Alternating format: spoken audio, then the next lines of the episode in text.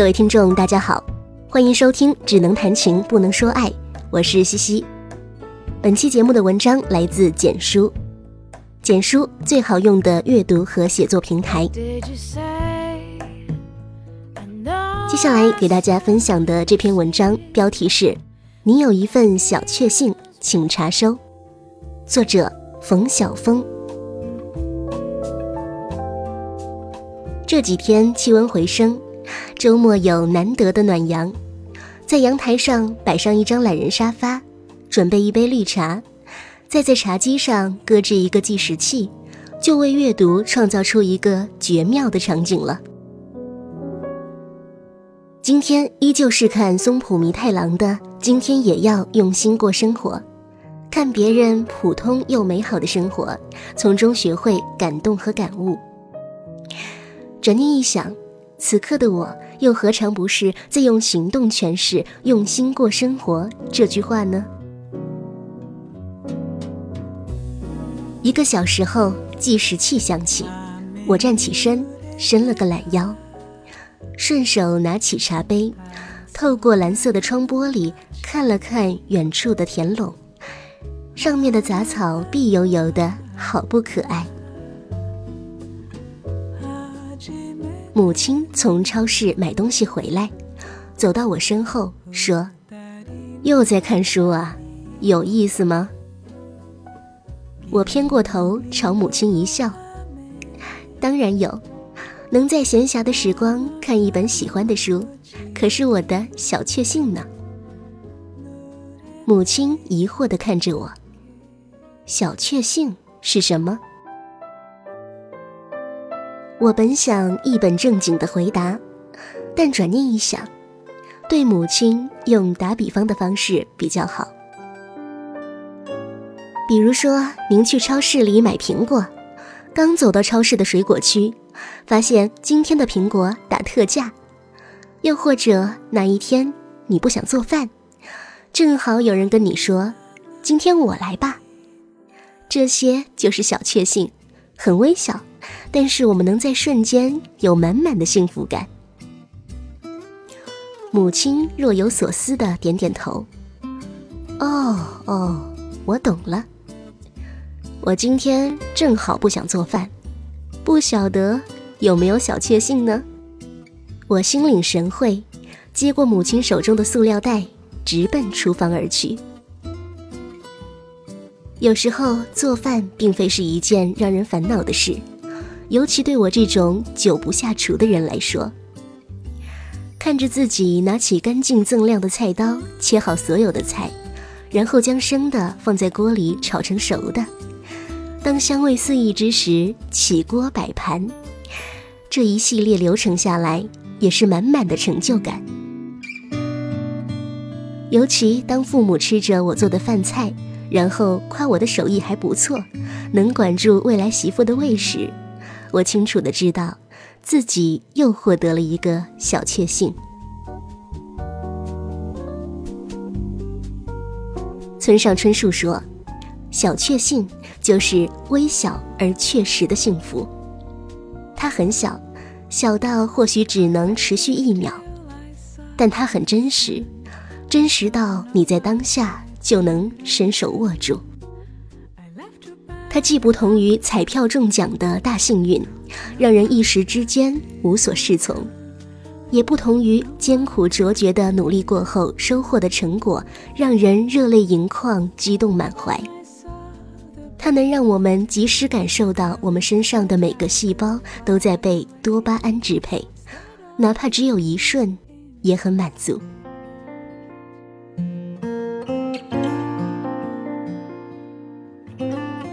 小确幸是一种简单的快乐，它的表达也更加个人化。会有普遍的幸福，但没有普遍的小确幸，它永远因人而异。它与金钱和权力也没有任何关系。寻常生活中的小事都能激发出我们这种简单的快乐感。有人经常说自己过得并不快乐。那是因为他所以为的快乐，只是别人眼中普世的快乐，而忽略了生活中的一切小确幸。如果哪一天你认真回顾一天的生活，将那些哪怕只能让你有一秒钟快乐的事情都记下来，你就会发现，原来自己一直在被小确幸围绕。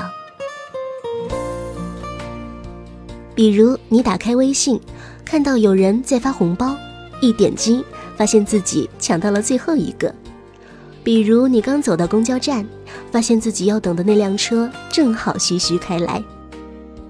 比如你拿出一件久未穿过的衣服，伸手进口袋，发现里面竟然还有些零钱。比如你抱怨自己记性太差，忘掉好友生日，却在查万年历时发现今天正逢其时。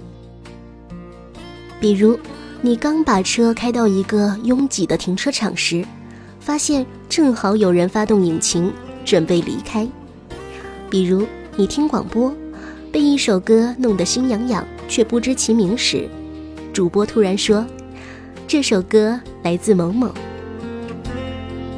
比如你正好打完一场球，口渴难耐，突然朋友递给你一瓶冰镇可乐。比如你放学回家饥肠辘辘，此时母亲正好端上来一盘你平时最喜欢吃的菜。这些微小寻常的琐碎都能泛起小确幸的美好，所以不妨静下心来试试，试着感受，感受随时等我们发现的幸福。祝一直支持和收听的你们都能够发现生活中的小确幸，温暖自己的美好时光。对我而言，能够送出衷心的祝福也是一个小确幸。那么，你们收到了祝福，又算不算呢？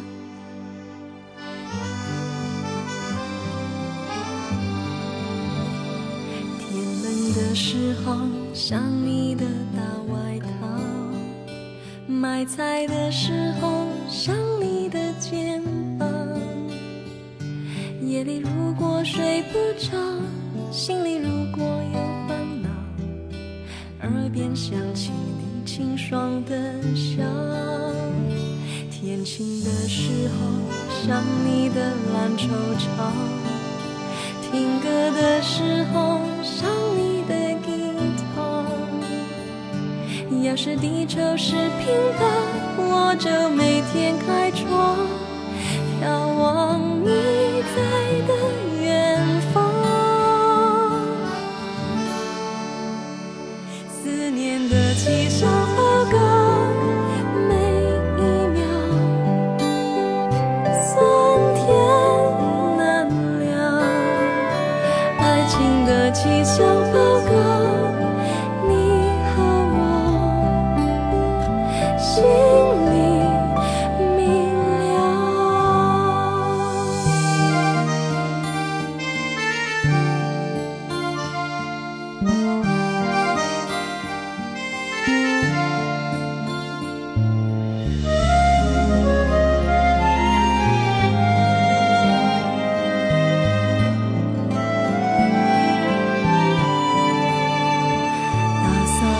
时候像你房间的乱，下雨的时候像。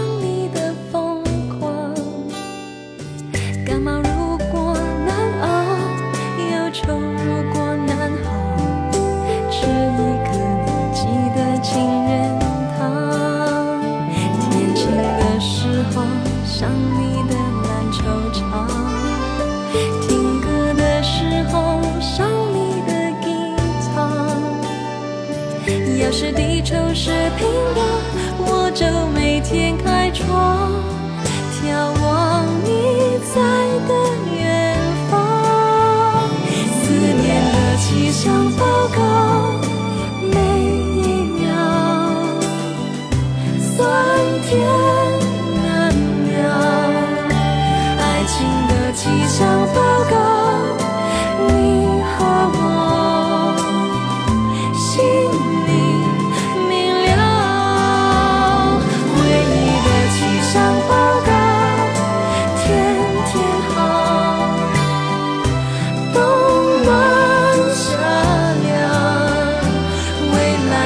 起想法。